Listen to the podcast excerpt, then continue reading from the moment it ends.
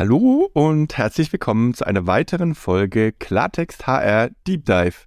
Heute haben der Tobi und ich uns Martin Geld mit ans Mikrofon geholt und wir sprechen zum Thema Vier Tage Woche, Erfolgsmodell oder nur ein New Work Hype.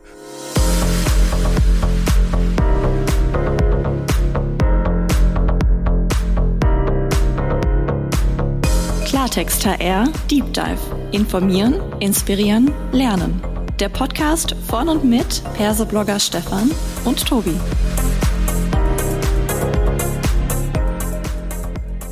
Ja, hallo, dann freue ich mich sehr, Martin, dass du heute unser Gast bist. Und es gibt vermutlich noch den einen oder die andere, die dich trotz deines großen Ruhms mittlerweile noch nicht kennen. Stellst du dich gerne nochmal unseren HörerInnen vor, bitte. Danke für die Einladung. Ich bin Martin aus Berlin, Ur-Berliner, eine aussterbende Sorte von Mensch. Also in Berlin leben inzwischen mehr Menschen, die nicht in Berlin geboren wurden, als Menschen, die in Berlin geboren wurden. Und ich bin Provotainer, ich halte Keynotes, ich habe inzwischen mein viertes Buch rausgebracht und was mir am wichtigsten ist, ich bin Unternehmer. Also ich habe zehn Unternehmen gegründet und, ähm, und mein Kern, mein Kerninteresse gilt der Innovation, in diesem Fall halt Innovation in der Arbeitswelt. Mhm. Und Provotainer sagt es ja im Prinzip recht schön. Das heißt, du machst auf der einen Seite Entertainment, du willst aber auch provozieren. Und wenn wir da mal so ein bisschen äh, zurückgehen, viele werden dich kennengelernt haben mit dem ja, Rand auf den Fachkräftemangel, der so unserer HR-Zunft so ein bisschen gelinde gesagt in den Allerwertesten auch getreten hat und er gesagt hat, Mensch, ja. ihr könnt da was tun. Und das, das neue Buch zur Vier-Tage-Woche ist ja eigentlich nicht weniger provokativ. Ne? Wie, wie kamst du denn jetzt zu dem Thema als nächstes schon wieder, sag ich mal? Ich habe mehr aus Spaß mal bei Instagram den Hashtag Vier-Tage-Woche eingegeben und als da Hunderte, wenn nicht Tausende Betriebe aufploppen, die die Vier-Tage-Woche bereits anbieten, habe ich gedacht, das gibt's doch gar nicht. In der öffentlichen Debatte, das war jetzt im Oktober letzten Jahres, in der öffentlichen Debatte hieß es immer noch, im Handwerk geht's nicht, in der Produktion geht's nicht. Und plötzlich habe ich tausende Unternehmen gefunden, die es im Handwerk und in der Produktion schon machen. Und da habe ich, habe ich, da war mir in dieser Sekunde klar, da ist ein riesen Informationsgap und das wollte ich füllen. Mhm. Und du kommst jetzt ja im Prinzip auf ein Thema oder mit einem Thema, das den Nerv der Zeit absolut trifft. Ne? Ähm, es waren ja alle Gefühle so ein bisschen on hold, so nach dem Motto, jetzt schauen wir doch erstmal, was so diese ja, Pilotierung oder auch was in Großbritannien da so ist, was in den skandinavischen Ländern rauskommt. Und wenn du sagst, Mensch, in Deutschland wird das schon gemacht, dann hat man aber ganz lange Zeit eigentlich schon Fakten ignoriert, oder? Ja, das ist ja das Erstaunliche, dass genau diese Fakten ignoriert wurden oder umgekehrt die Unternehmen, die es praktizieren, haben es gar nicht notwendig, groß in die Öffentlichkeit zu treten, weil die haben ein gut laufendes Geschäftsmodell, die bekommen über die Vier-Tage-Woche schon so viele Bewerberinnen und Bewerber, ähm, dass sie dass das genau, also es funktioniert alles und sie profitieren von diesen mehrfachen Gewinnen. Also es ist ja wirklich ein Win-Win-Win-Win-Win-Win-Win-Modell. äh, und, äh, und, und deswegen sind die, sag ich mal, so etwas verhalten oder auch ruhig, dass man denkt, das passiert gar nicht und machen einfach ihr Ding. Und das, das ist für mich halt Ausdruck von Unternehmerinnen und Unternehmer sein, es einfach machen. Und das war das Faszinierende. Mir hat es so gut getan, dieses Buch zu schreiben, weil ich nur mit Menschen zu tun hatte, die wollen, die machen, die nicht jammern, die anpacken, die verändern und die jetzt schon wieder zehn Schritte weiter sind als alle, die behaupten, es ginge nicht. Hm. Da, da rattert es bei mir im Kopf schon total. Vor allem, weil wenn du sagst, naja, die, die reden da nicht drüber, dann sage ich, naja, wenn ich einen Wettbewerbsvorteil hätte, ja, und der liegt genau darin begründet, dann würde ich ja auch nicht gehen und sagen, hallo, schaut mal her, wie toll es bei mir läuft. Und wenn ich euch den Tipp gebe, dann ist ja dieser, wird ja dieser Vorteil fast kleiner. Könnte, könnte das auch so ein Grund sein, warum da so viele schweigen und sagen, nee. naja, dann machen wir es einfach? Nee, ich habe die ganz offensiv gefragt. Ähm, ich habe ja 100 Interviews geführt, also ähm, mündlich, teilweise zwei, drei Stunden, aber auch schriftlich. Und ich habe viele explizit gefragt, sag mal, wenn das jetzt alle in eurer Branche machen, dann habt ihr doch gar, gar keinen Wettbewerbsvorteil mehr. Und alle haben mir dieselbe Antwort gegeben, unabhängig voneinander. wir wollen, dass unsere Branche attraktiver wird. Deswegen ist es unser größter Wunsch, dass in unserer Branche es alle machen. Die haben ihre Erfahrungen wirklich teilweise stundenlang mit mir geteilt. Das, das ist gar nicht das Thema, sondern es ist eher das Thema, sie haben jetzt nicht, also sie, sie müssen jetzt nicht, ähm, wie soll ich sagen, über ihren regionalen Kreis, das ja meistens regional äh, tätige Unternehmen, da sind die auch präsent in den Medien, aber sie müssen jetzt nicht irgendwie groß auf die Schlagzeile der großen bundesweiten Medien, weil es läuft. Mhm. Und vielleicht gehen wir noch mal, bevor wir jetzt auch in das Thema Branche und was die Menschen zusammenschweißt zu dem Thema, äh, die Vier-Tage-Woche ist jetzt ja auch erstmal ein Begriff, der ganz viele Modelle beinhaltet. Ne? Also es wird ja oftmals so auch über die Vier-Tage-Woche heißt eine Arbeitsverdichtung. Das heißt, ich mache das Gleiche wie bisher auch, nur muss ich es halt quasi in vier Tagen schaffen. Auch da können wir nochmal drüber reden. Es gibt andere, die sagen, eigentlich ist es eine Art Teilzeitmodell. Wir reden über so eine gewisse neue Vollzeit. Das ist auch äh, ein ganz spannender Begriff. Da sollten wir auch noch einiges machen. Was ist denn für dich jetzt, wenn da auf diesem Buch Vier-Tage-Woche draufsteht, so ein ja, der, der Kern, der Essenz dieser Vier-Tage-Woche? Was steht bei dir im Fokus deiner Aufmerksamkeit da? Zwei Dinge. Einmal die drei Tage Freizeit und volles Gehalt. Egal, ob die Zeit reduziert wird oder nicht. Meiner Beobachtung nach reduzieren 95 Prozent der Unternehmen aktuell in Deutschland, Österreich und der Schweiz mit Einführung einer Vier-Tage-Woche auch die Zeit, die Arbeitszeit. Und zwar teilweise auf 36, 35, 34, 32 bis zu auf 30 Stunden. Das gibt es auch von 40 auf 30. Ähm, auch im Handwerk gibt es von 40 auf 32. Ähm, also es gibt tatsächlich, so wie du vorhin schon sagtest, so viele Modelle einer Vier-Tage-Woche wie Unternehmen. Das haben viele noch nicht verstanden. Also es gibt immer noch so die Argumentation, ja, jetzt kommt die neue Schablone und jetzt kommt der neue Hype und der wird übergestülpt und das kann ja nicht funktionieren. Und so ist es in der Praxis eben nicht. In der Praxis schafft dieses Unternehmen mit der Vier-Tage-Woche ein Unternehmensupdate oder auch ein Geschäftsmodell-Update und deswegen funktioniert es da, wo das so wirklich auch ganzheitlich im unternehmerischen Sinne verstanden wird. Und Martin, was für mich jetzt so ein bisschen kontrovers ist, wenn ich in die Medien schaue, da wird jetzt davon gesprochen, ja, wie können wir quasi den Fachkräftemangel auffangen und dann ist eher die Sprache sogar von einer 42-Stunden-Woche. Ja. Das steht natürlich komplett entgegen einer, ja. einer Vier-Tage-Woche, welches Modell man am Ende dann noch immer wählen mag.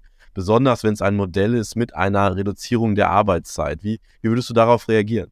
Ja, ich hatte neulich das äh, Glück äh, oder auch das Vergnügen, äh, Sigmar Gabriel live dazu zu hören, der da auch eine 42-Stunden-Woche propagierte.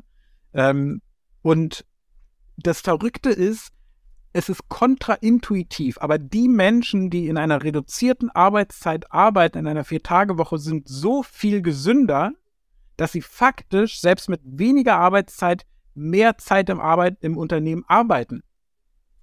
Und deswegen glaube ich, äh, das, wir kommen nachher noch auf weitere Gründe, aber genau dieser Punkt der Gesundheit wird ein, wird eine, ist eine Säule in diesem äh, Modell der Vier-Tage-Woche, weil alle Unternehmen, mit denen ich gesprochen habe, berichten von einer Halbierung der Krankenzahl bis hin zu 0,5 Prozent Krankenstand. Und ein Handwerksunternehmen hatte so, hat sogar gesagt, mit 15 Mitarbeitern, wir hatten 2022 keinen einzigen Krankentag im Unternehmen. Und die Wirtschaftswoche hat gerade vor einem Monat die neuen Zahlen rausgebracht. 2022 43 Milliarden Euro alleine Kosten bei den Unternehmen durch Krankenstand. So, und, und deswegen, deswegen ist die Vier-Tage-Woche allein in diesem einen Themenbereich so wirksam, weil sie faktisch mehr Fachkräfte oder zumindest Zeit von Fachkräften ermöglicht, die sie nicht mehr krank sind. Und deswegen ist es auch eine Antwort auf den Fachkräftemangel. Aha. Jetzt, wenn du, wenn dann äh, es heißt, dass gar keine mehr krank ist, jetzt ist es ja nicht so, dass Krankheit einzig ausgelöst wird durch Überlastung und Co.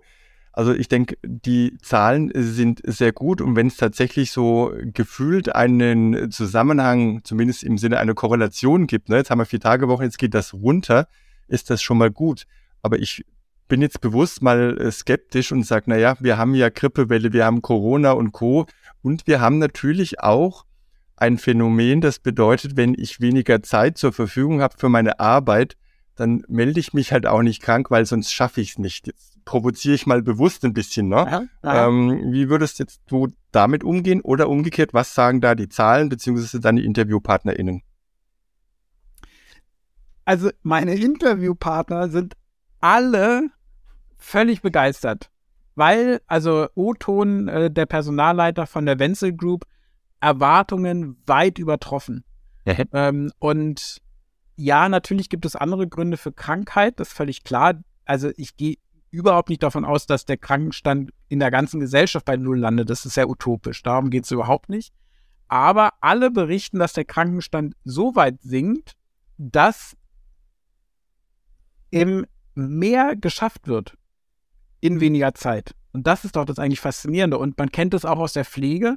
Da ist Deutschland ja leider äh, Schlusslicht in Europa, äh, was Arbeitsbedingungen betrifft. In allen Ländern, wo mit Arbeitszeit aktiv experimentiert wird, wird festgestellt, zum Beispiel gibt es in Schweden das Modell 3 plus 3. Drei Tage Arbeit, drei Tage garantierte Freizeit, wo auch nicht angerufen wird, kannst du schnell einspringen, kannst du schnell einspringen, weil das macht die Pflegekräfte nämlich krank. Hä? In Deutschland stehen die auf Platz 1 der Krankenstatistik. In Schweden ist es so, drei Tage frei, drei Tage arbeiten. Sie arbeiten, kriegen vollen Lohn, arbeiten 88 Prozent, aber es finanziert sich, refinanziert sich aus der Gesundheit.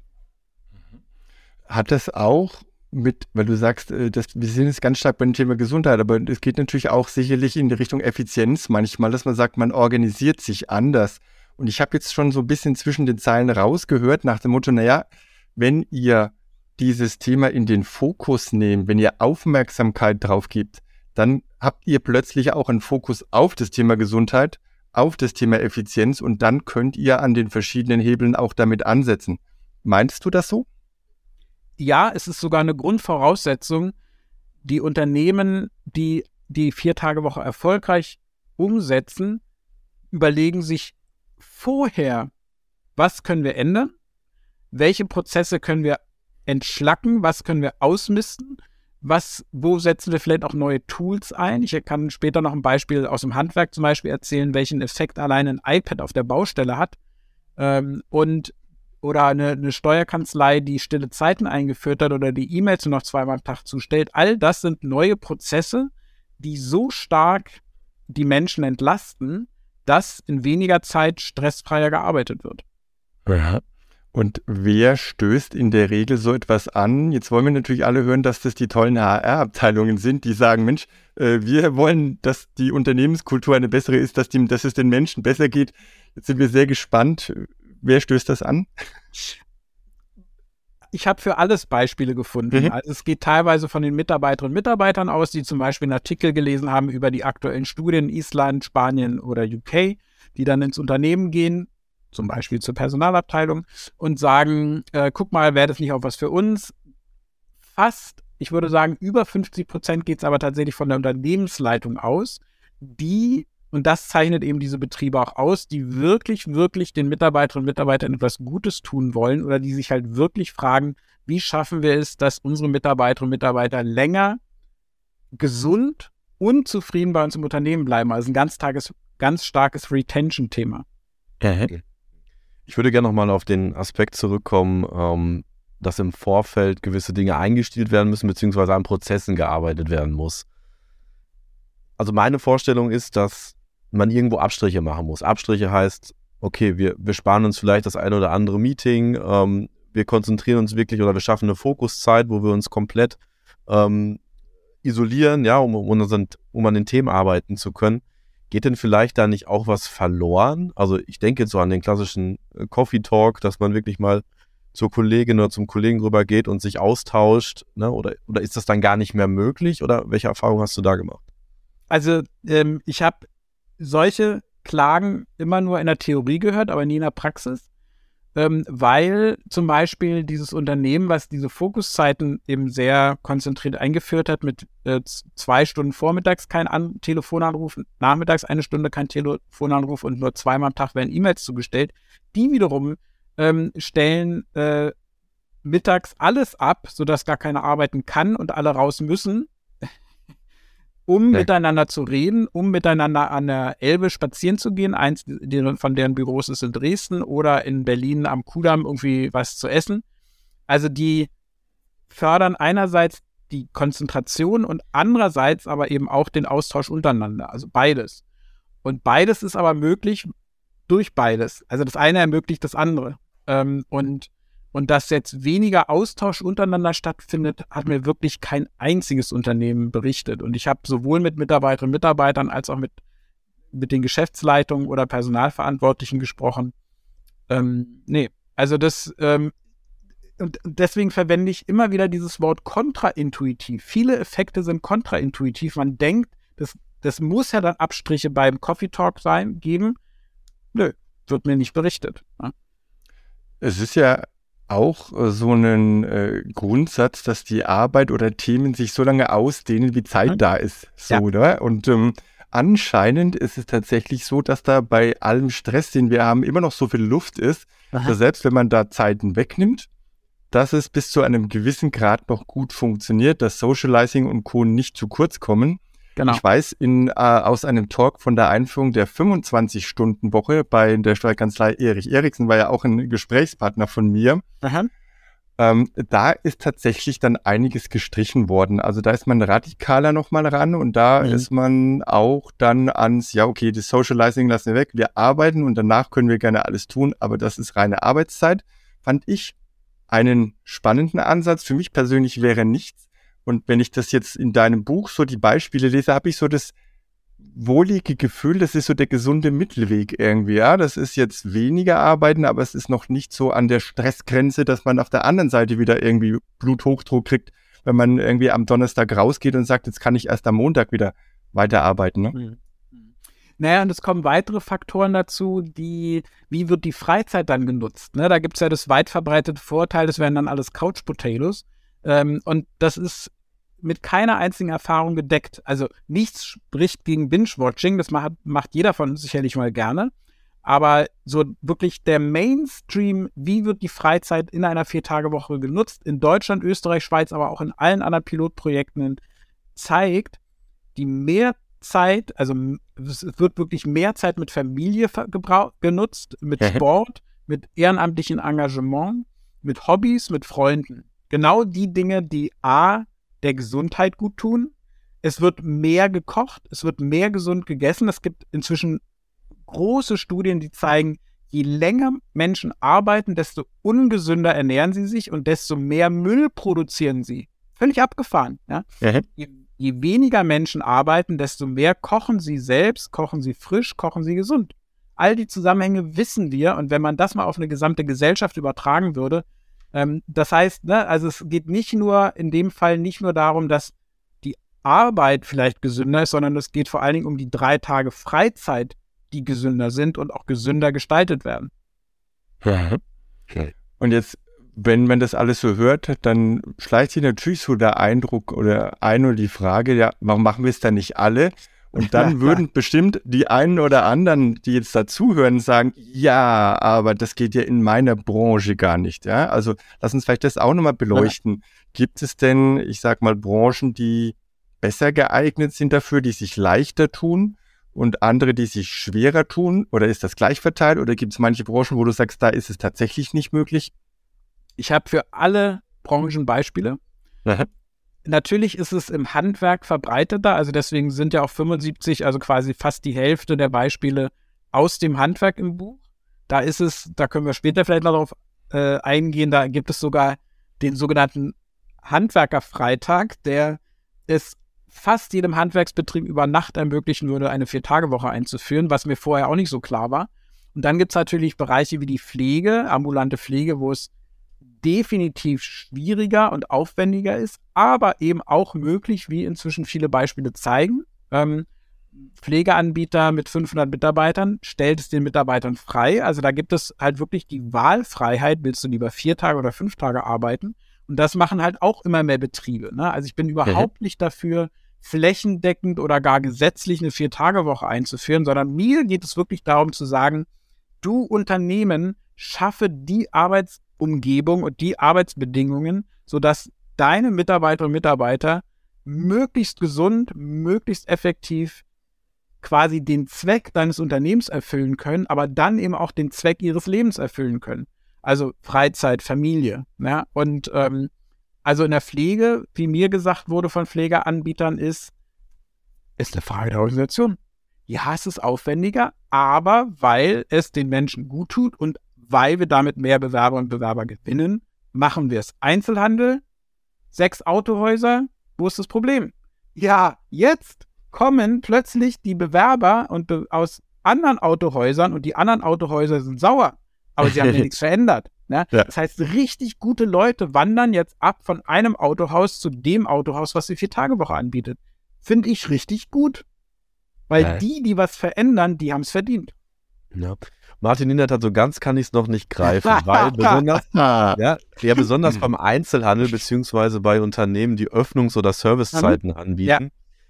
die Argumentation, wir gewinnen Bewerber, an die wir vorher gar nicht drangekommen sind, die kann ich absolut nachvollziehen. Aber besonders unter dem Aspekt, wenn man berücksichtigt, dass wir Arbeitszeit reduzieren, also die Mitarbeiter oder Mitarbeitenden ähm, nicht mehr im vollen Umfang zur Verfügung stehen und nicht auf Gehalt verzichten, dann muss ich ja zwangsweise oder komme ich irgendwann an einen Punkt, wo ich eine zusätzliche Person einstellen muss, um diese Servicezeiten weiterhin zu gewährleisten. Also da habe ich ja dann schon mehr Kosten oder wie siehst du das?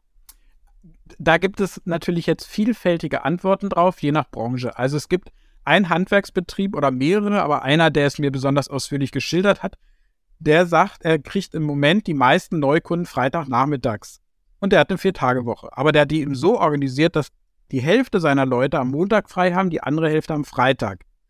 Der Klasse, klassische Handwerksbetrieb schließt Freitag mittags. Er hat Servicezeiten Montag bis 18.30 Uhr, Dienstag, Mittwoch, Donnerstag, Freitag bis 18.30 Uhr und ist in seiner Region der Einzige. Deswegen gewinnt er Freitagnachmittags die meisten Kunden. Umsatz und Gewinn gestiegen, obwohl er allen Mitarbeitern die Vier-Tage-Woche anbietet. Im Einzelhandel ist es zum Beispiel so, eine, eine Buchhandlung hat den Montag geschlossen und hat 150 Glückwunsch-E-Mails von den Kunden bekommen. 150 Glückwunsch-E-Mails. Toll, dass sie das den Mitarbeitern ermöglichen. Es gibt inzwischen zahlreiche, im Buch habe ich sechs, aber es gibt inzwischen zig Friseurläden, die haben nur noch Dienstags, Mittwochs, Donnerstags und Freitags offen. Samstag gestrichen, weil sie festgestellt haben, die klassische Klientel, die samstags früh ihre Dauerwelle will, stirbt aus. Die haben zum Beispiel donnerstags um drei Stunden verlängert bis 20 Uhr. Da kommen viele Leute gerne nach der Arbeit.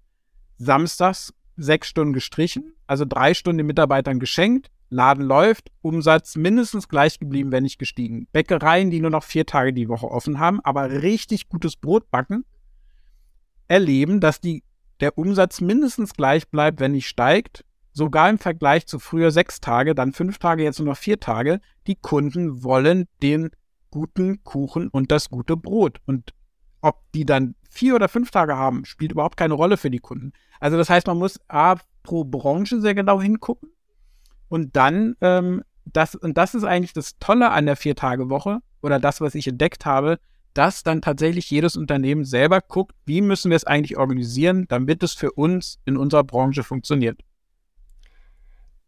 Das ist eigentlich ein wunderbares Beispiel, wirkliches unternehmerisches Denken, dass wir also nicht sagen, lass uns mal rumdoktern an der Arbeitszeit und dann kommt jemand mit äh, Umsatz und Kosten, sondern dass du sagst, lass uns das ganzheitlich betrachten, ja. Und wenn ich mein Geschäftsmodell tatsächlich, wie du sagst, neu strukturiere, und wenn ich den Leuten sieben Tage die Woche die Möglichkeit gebe, den Kuchen zu holen, dann habe ich erstmal ja auch nicht mehr Kuchen, aber ich muss sieben Tage aufhaben. Richtig. Das heißt, durch diese Verknappung, wenn meine Marke trägt, wenn mein Geschäftsmodell generell ein gesundes ist, dann bin ich auch in der Lage, so einen vermeintlich radikalen Schnitt zu machen, der eigentlich gar keine ist, ja. So habe ich das jetzt mitgenommen. 100 Prozent, genau so. Ja, und das sind für mich die echten Unternehmerinnen und Unternehmer, die das verstehen und dann eben entsprechend umsetzen und sagen, mein Angebot ist so gut, die Kunden kommen so oder so. Was vermutlich ja nicht diejenigen, die so ein bisschen skeptisch, so wie Tobi auch. Ich, ich sehe ihn ja quasi alle, äh, sonst, wir hören ihn ja nur gerade. Ähm, äh, er ist natürlich noch nicht ganz überzeugt an der Stelle. Ja, Irgendeiner aber, muss ja skeptisch sein. Ja, ja, ist ja auch richtig so. Ich ja, bin, ja. bin, ja, auch generell skeptisch, aber tatsächlich ist es ja vermutlich dann so, dass ich sage, na, dann nehme ich halt Geld in die Hand und stelle noch Menschen ein. Dann habe ich zwar höhere Kosten, aber ich kann natürlich auch entsprechend das wieder ausgleichen. Also aus dieser gesamtunternehmerischen Perspektive würde es dann Sinn machen. Und jetzt kommt aber die trotzdem eine kritische Frage, weil du hast gesagt, mit den Autohäusern, dann gehen die vom einen zum anderen. Das heißt, im, im Mikrokosmos betriebswirtschaftlich haben dann diejenigen gewonnen, die das tun. Volkswirtschaftlich ist aber erstmal natürlich wenig passiert, weil den anderen fehlen die ja umso mehr. Ja. Ähm, ist es dann nicht so eine Art Milchmädchenrechnung oder? Nö, weil äh, deutsche Unternehmen werden im Schnitt neun Jahre alt. US-amerikanische Unternehmen werden im Schnitt zehn Jahre alt. Das ist eine, eine Untersuchung über 70 Jahre. Aha. Und äh, das heißt, es ist ein Kommen und Gehen. Das haben, glaube ich, viele Unternehmen noch nicht verstanden, dass es eigentlich völlig egal ist. Also, wenn ein Unternehmen nicht bereit ist, also ich meine, heute kam die Schlagzeile, äh, komplette Studios für Animationen von Videospielen wurden schon ersetzt durch KI. Mhm. Komplette mhm. Studios, das waren früher die bestverdienenden Leute überhaupt ever. Ja, die sind weg. So, und wer sich nicht, wer nicht bereit ist, sein Geschäftsmodell überhaupt anzupassen, ja, der ist dann eben weg. Ja, und da muss ich auch sagen, habe ich mit denen, die sich nicht, die sich einfach per se nicht verändern wollen, überhaupt kein Mitleid. Wenn ein Autohaus sagt, das haben wir aber schon immer so gemacht, ja bitte, dann macht's doch so wie immer. Ja, und die Konsequenz ist eben, die Leute gehen woanders hin. Zu Recht. Sehr schön, da kommt der Provotrainer jetzt nicht. Ich, ich sehe dich gerade auf der Bühne stehen, ja, in deinem Outfit mit deinen Playmobil-Männchen und dann fällt ihnen allen die Kinnlade runter, ja. ja. weil du ihnen eben nicht die Seele streichelst und sagst, nee. das wird alles wieder gut, sondern du sagst, ja, wenn ihr das nicht macht, dann seid ihr weg, gewöhnt euch dran, Punkt. Ja, ja, und ja? ich finde es gut, ich finde es richtig, mhm. weil, ähm, weil Mitarbeiterinnen und Mitarbeiter haben ein haben ein Anrecht auf produktive Strukturen. Und diese ganzen Bullshit, also es gibt ja, gibt ja nicht nur die Bullshit-Jobs, es gibt auch wahnsinnig viele Bullshit-Anteile im Job. Und die fallen eben in Unternehmen mit einer Vier-Tage-Woche als erstes weg. Und das bedeutet, die Arbeit, die vorher schon angenehm war, aber so ein paar Bullshit-Anteile hatte, wird noch angenehmer, weil produktiver, weil die Stimmung besser ist, weil die Motivation höher ist und so schaukelt sich ja quasi ein gesamtes Team und ein gesamtes Unternehmen positiv hoch. Und das ist das, was mir die Leute berichten. Was mich noch, was mich noch interessiert wird, ich bin noch nicht fertig, ich habe noch ein paar Fragen. sehr gut, sehr gut, sehr gut, sehr gut, sehr gut. Ähm, gibt es auch Unternehmen, die also grundsätzlich diese Vier-Tage-Woche anbieten oder haben das also einheitlich in dem Unternehmen etabliert, äh, die aber trotzdem noch die Option anbieten für Leute, die sagen, ja, ich, ich, will ja vielleicht gar keine vier Tage, aber ich will ja vielleicht fünf Tage arbeiten. Ja, ganz hm. viele. Also ja. ganz viele machen es optional und, äh, und da gibt es ganz unterschiedliche Erfahrungen. Also es gibt eine Steuerkanzlei, die hat von 36 Mitarbeiterinnen und Mitarbeitern einen, der noch fünf Tage kommt. Äh, es gibt andere Firmen, da ist es vielleicht eher 70 Prozent, die eine Vier-Tage-Woche wählen und 30 Prozent, die eine äh, Fünf-Tage-Woche wählen. Dann gibt es aber auch Firmen, wo es genau umgekehrt ist, wo ähm, oder die Stadt Villach zum Beispiel in Österreich, die jetzt ging ja gerade die Stadt Wedel durch, durch, also als erste deutsche Stadt, die es einführen wird, äh, durch die Medien. Die Stadt Villach in Österreich macht schon seit einem Jahr. Und da sind es 20 Prozent, die die Vier-Tage-Woche gewählt haben. Also das heißt, das ist, und was mir aber alle berichten, selbst wenn es in Anführungsstrichen nur 20 Prozent sind, der Effekt ist trotzdem, ich könnte ja, mein Arbeitgeber ermöglicht es mir ja, ich könnte jederzeit wechseln, selbst wenn sie nie wechseln, es ist immer ein Grund zu bleiben. Hm. Danke. Jetzt, jetzt bin ich vielleicht in der Situation, ähm, dass ich total überzeugt bin davon und sage, hey, das wäre für mich auch interessant. Ich möchte auch eine Vier-Tage-Woche haben. Und jetzt bin ich sehr verbunden mit meinem Arbeitgeber und sage, ja, ich will ja gar nicht jetzt wechseln zu einem Arbeitgeber, der es anbietet. Ich würde das ja gern bei uns im Unternehmen gerne sehen und dann auf eine Vier-Tage-Woche wechseln. Wie kann ich denn als, als Angestellter vorgehen und das Thema ähm, bei meinen Vorgesetzten, bei der Geschäftsführung, wie könnte ich das platzieren? Wie kann ich da vorgehen? Mhm. Also, das passiert tatsächlich häufig, dass Arbeitnehmerinnen und Arbeitnehmer das irgendwo gelesen haben oder, oder mein Buch gelesen haben oder einen Artikel gelesen haben und zum Arbeitgeber gehen. Und da entscheidet sich eben dann die Unternehmenskultur, ne? weil ein offener Arbeitgeber, der auch will, dass die Mitarbeiterin der Mitarbeiter bleibt, wird sagen, wird sich das anhören. Und dann ist natürlich immer gut zu sagen, guck mal hier, also dann mit Branchenbeispielen kommen und sagen, guck mal, die, der, die, der Malerbetrieb, der macht's doch schon, der übrigens auch. Und es gibt übrigens schon 100 Malerbetriebe, die es machen. Wollen wir nicht auch mal drüber nachdenken? Ne? Und in der Regel, wenn es ein, ich sag mal, ein guter Arbeitgeber ist, der an seine Leute denkt, wird er sagen, ja, lass uns mal drüber reden. Und umgekehrt haben ja viele Unternehmerinnen und Unternehmer berichtet, sie haben mit ihren Mitarbeitern, also sie haben die Initiative ergriffen, haben es den Mitarbeitern vorgestellt und dann kam erstmal Skepsis. Ganz viele berichten mir von, die Mitarbeiterinnen und Mitarbeiter sind nicht gleich jubelnd aufgesprungen, sondern es kam erstmal Skepsis und jetzt kommt das Spannende. Der Grund war, ja, aber die Kunden, wir müssen doch den Kundenservice aufrechterhalten. Ne? Also gerade jetzt die Friseurläden zum Beispiel, die waren immer erstmal skeptisch, wie kein Samstag mehr, was machen denn die Kunden dann? Äh, und das das zeichnet diese Unternehmen wiederum aus, dass sie Mitarbeiter und Mitarbeiter haben, die zuerst an die Kunden denken. Ja, was für geile Mitarbeiter. Und, äh, und dann, äh, oder ein Unternehmer berichtet, der hat äh, so in der Firmenfeier gesagt, so, und ich habe mir mal die Vier-Tage-Woche angeguckt und ich finde es ein gutes Modell. Und boom, prasselten die Gegenargumente von allen Mitarbeitern auf ihn ein.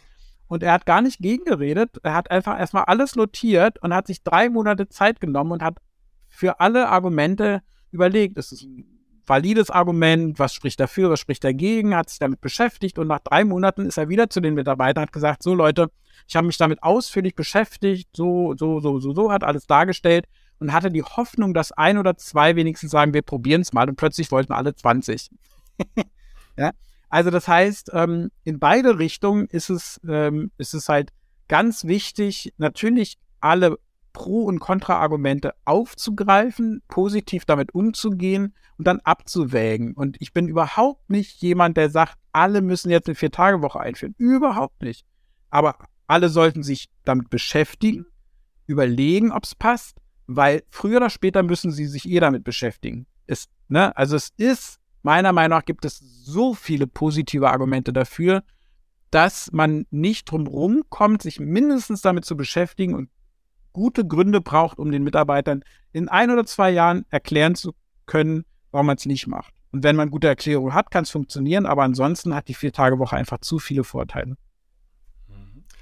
Jetzt gibt es aber doch trotz allem sicher auch Unternehmen, die gesagt haben, wir haben das versucht, wir das wollten es vermeintlich auch, aber irgendwie hat es nicht so richtig geklappt, wir gehen ja. wieder zurück. Die wird es ja. geben. Also da, da kenne ich, glaube ich, auch ein oder zwei. Ja, ich auch. Ähm, woran hat es aus deiner Sicht dann da gehangen, wenn das alles so überzeugend ist? Ne? Sehr was unterschiedlich. Haben nicht, was haben die nicht geschafft?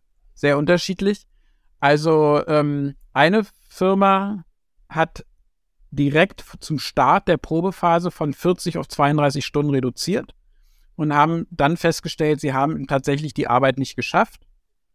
Und der, der Leiter oder der Firmenchef hat, hat mir dann gesagt, der steht übrigens auch mit dem Zitat im Buch drin, ähm, der hat gesagt, hätten wir erstmal auf 36 Stunden reduziert, hätte es klappen können. Ich glaube, wir waren zu forsch. Mhm. Und sind dann aber erstmal wieder zur Fünf-Tage-Woche zurück und überlegen, ob sie irgendwann nochmal einen zweiten, ein zweites Experiment machen mit 36 Stunden. Ähm, eine andere Firma ähm, in Österreich, äh, die habe ich auch im Buch, die, die, da sagen alle, also ich habe mit einigen drüber gesprochen, da sagen alle, das war absehbar, weil die haben es nicht ernst gemeint. Ähm, die haben wirklich ihre Leute verheizt und äh, gelten auch in der Branche als Menschenverheizer. Also insofern, also wenn man den Ruf schon hat und dann noch eine Vier-Tage-Woche einführt mit dem Schichtsystem, was dann von morgens um vier bis Mitternacht läuft, glaube ich, ne? Also ist allen klar, dass es nicht das, was gemeint ist. Und äh, eine dritte Firma, ähm, da ging es dann darum, dass die Umsätze leicht gesunken sind. Die haben es immerhin ein Jahr lang probiert.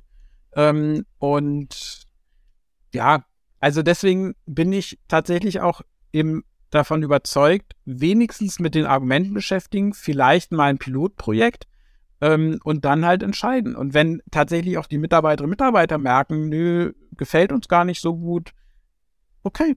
Ja, ähm, aber was, was glaube ich langfristig, ich würde sagen mittelfristig nicht funktionieren wird, das zu ignorieren, das wird glaube ich nicht funktionieren. Und äh, ich ich persönlich hoffe sehr, dass es kein Gesetz geben wird zur Vier-Tage-Woche. Das wäre mhm. meiner Meinung nach kontraproduktiv, sondern Ich glaube, die Entwicklung geht ganz stark dahin, dass jedes Unternehmen immer flexibler sein muss, um Mitarbeiterinnen und Mitarbeiter zu finden. Ähm, ich habe auch ein Unternehmen im Buch, die haben eine Ein-Tage-Woche, Zwei-Tage-Woche, Drei-Tage-Woche, Vier-Tage-Woche und Fünf-Tage-Woche im Unternehmen. Das schon lange. Ähm, dann hatte ich ja schon gesagt, gibt es andere, die haben die Vier- und Fünf-Tage-Woche optional für die Mitarbeiterinnen und Mitarbeiter. Ähm, und die, die, und es gibt auch unter den Vier-Tage-Wochen Unternehmen gibt es Unternehmensleitungen, die sagen, unser mittelfristiges Ziel ist es, jeder arbeitet, wann er will. Und es ist nur eine Frage der Organisation. Und deswegen auch mein Eindruck, die, die jetzt sagen, fünf Tage Woche und alles andere ist Mist, bleiben stehen. Die, die jetzt schon die vier Tage Woche umgesetzt haben, dann ihr Geschäftsmodell angepasst haben, die sind jetzt schon mindestens zehn Schritte weiter, aber sie gehen, sie bleiben da nicht stehen, sie gehen wieder weiter. Also irgendwann sind sie 20 Schritte weg von denen, die starr bei der fünf Tage Woche bleiben. Und das, da ist, glaube ich, die Herausforderung, dass einfach dieser Abstand, also da wird es, glaube ich, wirklich einen krassen Gap geben zwischen denen, die einfach in Bewegung bleiben und denen, die stehen bleiben. Und der wird größer werden. Jetzt hast du von zehn Schritten voraus gesprochen und die werden, ja, ja. Und die werden weitergehen. Dann ja. rattert es natürlich sofort bei mir wieder und sagt, okay, was sind denn jetzt dann deren nächste Schritte? Hast du da auch eine Idee, wo das hingeht? Jetzt mal äh, direkt nach Bergmann wären wir ja eigentlich bei einer Drei-Tage-Woche in abhängiger Arbeit. Das war ja sein Modell äh, und den Rest der Zeit das, was wir wirklich, wirklich wollen. Also mehr Freizeit, die wir selbstbestimmt ausgeben können. Ist das der Weg oder sind die nächsten zehn Schritte dann möglicherweise ganz andere? Also ich habe Friedhoff 97, 99, 2001 regelmäßig getroffen und irgendwann habe ich ihm gesagt, du Friedhoff, dein Modell hat, ein, hat irgendwie einen Fehler, weil wenn ich das, was wir wirklich, wirklich wollen, richtig, mhm. richtig oft und gut mache, dann wird, werde ich ja darin immer besser und dann wird doch dieser Teil, den ich richtig, richtig, richtig gut kann, immer mehr. Mhm. Und wo ist dann die Drittelung? Sagt er, äh, ist doch egal, ich bin der Philosoph, du machst, was du willst. ja, ich glaube, glaub, glaub, Friedjof äh, hat sich selber da nicht so ernst genommen in seiner Drittelung wie viele der heut, heutigen New Work-Propheten, sondern war, hatte eine sehr, sehr gesunde Selbstironie. Und äh, insofern ähm, ist genau das der Punkt. Mach doch, was du willst. Also mach doch, was zu dir als Person, mach doch, was zu dir als Branche, mach doch, was zu dir als Unternehmen passt. Und ich glaube, das ist genau der Punkt, den diese Unternehmen, die jetzt zehn Schritte voraus sind und dann irgendwann nochmal weitere zehn Schritte, die gucken, die bleiben halt offen und gucken, okay, wo kann jetzt zum Beispiel ein KI-Generator äh, in, in der Filmbranche, ja, da kenne ich einige Unternehmen, äh, die, die jetzt schon überlegen, wow, also einerseits wird sich jeder einzelne Arbeitsplatz und jeder einzelne Beruf in der Filmbranche verändern. Aber wie können wir als Unternehmen davon profitieren, dass wir anderen eine Arbeit abnehmen mit KI? Aha. Also wir ergänzen quasi jeden Job, jeden unserer Jobs, die wir eh schon machen, ergänzen wir um KI-Expertise und sind dann noch mal weiter als die Unternehmen, die immer noch äh, drehen wie vor 10 oder 20 Jahren. Und, und das, glaube ich, ist, und dann natürlich Arbeitszeiten. Also wenn ein Unternehmen es wirklich schafft, arbeite, wann du willst, da kannst du dir vorstellen, es ist 100 Schritte vor allen anderen. Ne? Also, und äh, da gibt es halt, es, also das heißt, es gibt auf Produktebene, auf Angebotsebene, aber eben auch auf Arbeitszeitebene noch viele, viele Dinge, die weiter verbessert und verändert werden können. Und ja, und das wird schon gemacht. Also das heißt, die, die nichts machen, die, ja, die verschwinden. Jetzt würde ich gerne noch zum Abschluss nochmal auf das Thema, was wir vorhin gesagt haben, kommen wir später dazu, das Thema Branche. Das hast du jetzt ja. gerade auch sehr schön nochmal gesagt. Ich versuche mal so die Gedanken zusammenzufassen, dass nicht mehr die einzelnen Unternehmen mittlerweile versuchen, äh, da Kapital draus zu schlagen, sondern dass ganze Branchen plötzlich zusammenwachsen und sagen, Nein. hey, lass uns doch endlich verstehen, bei allem Mitbewerb, den wir auch haben, dass wir deutlich stärker sind, wenn wir für die gesamte Branche denken. Und du hattest ja, wenn ich mich recht erinnere, diesen Gedanken schon ganz zu Anfang deines Unternehmertums vor vielen Jahren mit diesem ähm, unternehmensübergreifenden ähm, Talentpool, wenn ich das richtig im Kopf habe, ist ja schon ein paar Jahre Ja, ja. mittlerweile her. Ne? Das Genau. heißt, das, Grandios Jetzt- gescheitert. na, aber jetzt, das war halt zur falschen Zeit vermutlich, ne? Aber jetzt, wenn du, wenn du sagst, dass die Branchen sich zusammenschließen, hast du außerhalb der Filmbranche noch vielleicht irgendwie so ein Beispiel, wo man sagt, auch da hat die Branche kapiert, dass sie miteinander diesen Weg gehen sollte? Nicht wirklich. Also es sind eher die einzelnen Protagonisten, wie jetzt zum Beispiel eine General Managerin im 25 Hours Hotel in Köln, Grit Pauling, die sagt, ich möchte, dass es alle in der Hotellerie und Gastronomie kapieren und machen, damit die Branche attraktiver wird.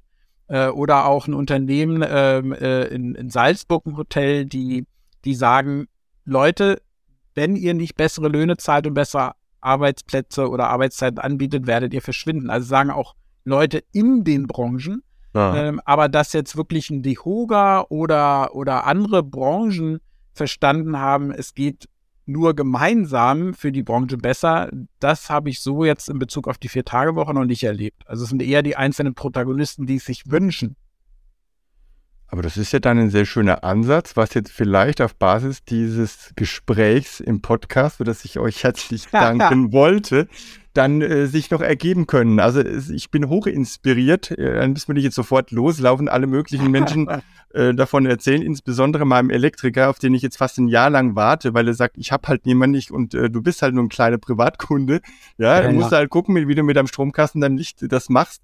Wenn ich ihm jetzt sage, hey, hör zu, ich habe da was von einem Handwerker Freitag gehört und da gibt's äh, Ideen, wäre doch eigentlich grandios, oder Tobi?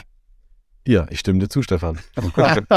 Ich Wunderbar. würde gerne ein, ein Faktor noch ganz schnell hinterher schießen, und Gerne. zwar den, den Klimaschutz. Das, Oh haben ja. viele, das haben viele auch nicht, das war mir vorher auch nicht so bewusst, aber eine Firma hat es konkret gemessen. Die haben letztes Jahr mit der Vier-Tage-Woche 72 Tonnen CO2 eingespart und 160.000 Euro Sprit- und Wartungskosten, weil sie freitags, weil die Fahrzeuge freitags stehen. Und das ist etwas mal hochgerechnet auf eine Million Handwerksbetriebe in Deutschland. Wenn die freitags stehen, sparen die Sprit und sparen die eben auch die Pendelei zur Arbeit und zurück und die Pendelei zur Baustelle und zurück. Und das äh, ist, das heißt, äh, in immer mehr Klimaschutzberichten steht tatsächlich die Arbeitszeitreduzierung als eine der wichtigsten und wirksamsten Methoden, um äh, wirklich Klimaschutz effektiv betreiben zu können. Tja, jetzt hält uns gar nichts mehr, ne? Also wenn wir das, wenn wir das Top-Überlebensthema auch noch draufpacken, super. Also es hat riesig Spaß gemacht, lieber Martin. Äh, Danke, ganz, ganz danke toll. euch. Ich danke dir. Und ja, jetzt bin ich ganz gespannt auf die Reaktionen der Menschen, die uns zuhören. Das war eine weitere Folge Klartext HR Deep Dive. Informieren, inspirieren, lernen. Der Podcast von und mit Perseblogger Stefan und Tobi.